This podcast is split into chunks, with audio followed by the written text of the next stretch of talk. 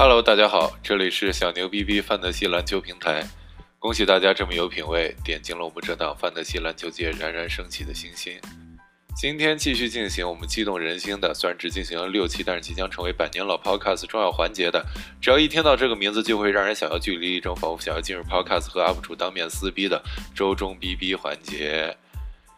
我们这一期呢，就直接进入交易指南。我们先来看看最近有哪些状态过于爆棚、值得大家出手的球员。首当其冲的就是雷霆的霍福德。霍福德在给他闺女接生完之后，复出的三场比赛可以爆砍场均十六分、八篮板、两抢断、一点三盖帽，这完全让人忘了他之前的表现。霍福德这个赛季是一个背靠背都需要轮休的球员，虽然之前的抢断、盖帽都有，但是绝对没有到达那种防守大闸的水平。现在把霍福德出给忘了他之前表现的人，可以说是一次典型的逢高出手的机会。第二名就是太阳的保罗，保罗过去两周出场场均三十五分钟，在命中率超过百分之五十的情况下，可以爆砍二十二分、九助攻、一点九抢断。这样的出场时间和命中率，对于一个一直有伤病隐患的老将来说是很难维持下去的。而且场均二十二分的得分也高于保罗赛季平均水平十六分。所以现在是一个非常好的出手窗口。第三名就是热火的巴特勒，在经历了将近一个月的隔离归来之后，巴特勒两场比赛可以砍下二十七点五分、八篮板、六助攻、两抢断，命中率达到百分之四十七，其中命中率和得分都比近几年平均水平高了不少。巴特勒近五个赛季只有一年场均得分上了二十分，同时这一段时间德拉季奇、西罗的伤病情况。也变相增加了巴特勒的球权，所以说在赛季后期，巴特勒的得分肯定会回落的。现在打出首轮水平的巴特勒也是适合尽快出手。第四名是灰熊的克拉克，这段时间瓦兰的缺阵给克拉克不少生存空间，场均一点三抢断一盖帽的亮眼数据，在瓦兰回来之后很难保持。但是利好消息就是灰熊并不急于让杰克逊复出，所以说克拉克还是可以用一段时间的。第五名，鹈鹕的朗佐鲍。这个赛季，朗佐终于迎来了他第一次小爆发。这次爆发对于他来说可以说是相当的重要，因为之前朗佐一直是处于在被交易的边缘的。这段时间的亮眼表现也让鹈鹕有信心留下朗佐。不过这段时间场均三个三分、一点八抢断都是明显高于朗佐的平均水平的。虽然场均出手数还是在十二次左右，但是命中率提升了不少。简单说完了 sell high 之后，我们再来看看最近有哪些抄底的选择。这期的抄底名单比较短，只有三个人。第一位就是马刺的怀特，刚刚复出的怀特现在还处于每场的时间控制当中，出场时间不会超过二十五分钟。但是怀特在马刺的地位和战术水平还是稳的，场均十分、两点三助攻肯定不是他的真实水平。如果现在可以换到的话，在赛季后期怀特肯定会恢复正常水平，至少进入前一百名。第二名是猛龙的布歇，最近两周布歇感觉像是被队内处分了一样，出场不到二十分钟，场均八分四篮板一盖帽，这和之前所展现的水平完全不是同一个人。布歇的潜力太高了，所以建议大家还是要耐心等待。如果说现在可以用发挥比较好的自由球员换来布歇的话，肯定是血赚。虽然没有一定把握说猛龙教练什么时候能缓过神儿来重用布歇，但是布歇绝对是值得投资的。第三名是骑士的南斯，其实南斯最近的表现很明显受到了伤病影响，并不能算严格意义上的抄底。但是最近两周，南斯的抢断数据、得分、命中率全面下滑。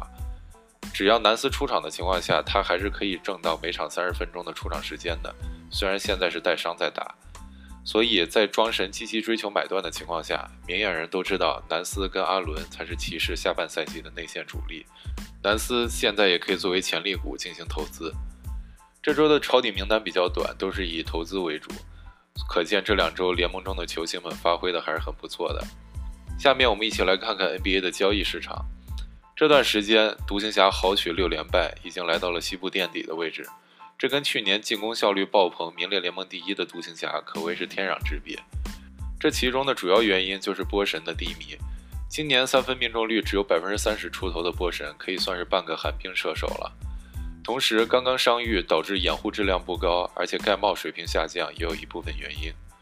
这个赛季，达拉斯队内因为净得分排名的阵容中，排名最高的是考利斯坦、东契奇、芬尼史密斯、理查德森，配上哈达威或者克利伯。而排名前十的五人阵容中，只有两套是包括了波神的，其中一套还是只打了五分钟的替补阵容，并不能算在考虑范围之内。相比之下，去年独行侠净得分排名前十的阵容中有六套都有波神，可见这个赛季波神的发挥确实不适合独行侠了。在东契奇这样历史级别的新秀神兽出现的情况下，去年季后赛就能把夺冠热门快船逼到绝境，但是今年连季后赛都进不去，这肯定是说不过去的，让人头秃。所以交易也是在所难免。不光是阵容问题，明年独行侠阵容会因为哈达威的合同到期而失去一名重要棋子。今年小库里的出走已经对独行侠产生了很大的影响，不趁这个机会留个后手或者把空间撑大，到明年来说情况会更加危险。这里简单解释一下，留个后手就很好懂了，就是交易来备选方案，以防哈达威跑路；而撑大空间就是交易来年轻的有博德条款的球员续约，因为这样续约的球员是可以允许在工资帽之上续约的。用这样的球员，明显比签自由球员能给更大的合同，之后也可以用来交易。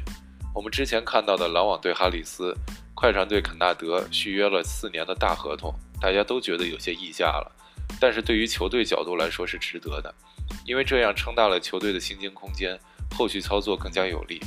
毕竟一直抠抠缩缩的是争不到总冠军的，是吧，火箭队的老板？并且我们从历史层面来看。真正的超级球队的崛起都要吃新秀合同或者低价合同的红利。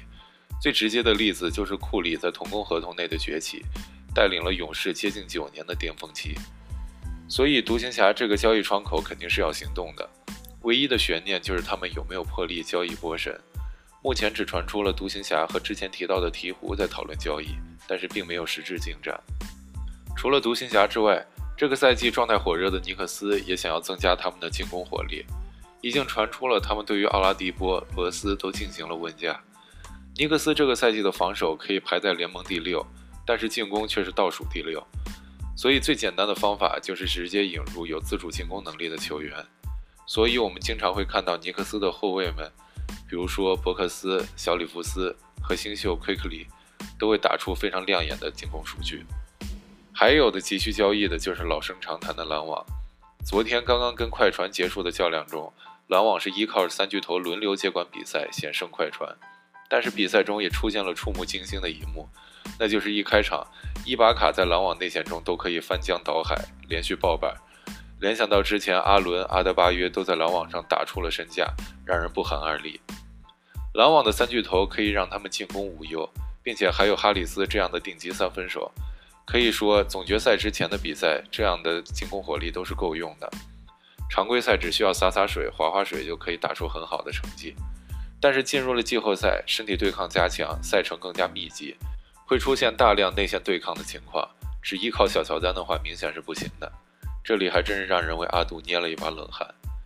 篮网的内线人选中最热门的就是现在跟骑士寻求买断的庄神，但是鉴于庄神是到期合同。还是可以换回一些筹码的，所以买断庄神应该会要等到交易截止日的时候才会发生。篮网如果能解决内线问题的话，今年至少可以进入东决。想要进入总决赛的话，还是需要一些运气和阵容磨合。从我个人视角来说，我还是很不看好篮网今年可以登顶的。现在来说，最大的热门肯定还是湖人队，在老詹和 AD 轮流划水的情况下，常规赛依然打得游刃有余。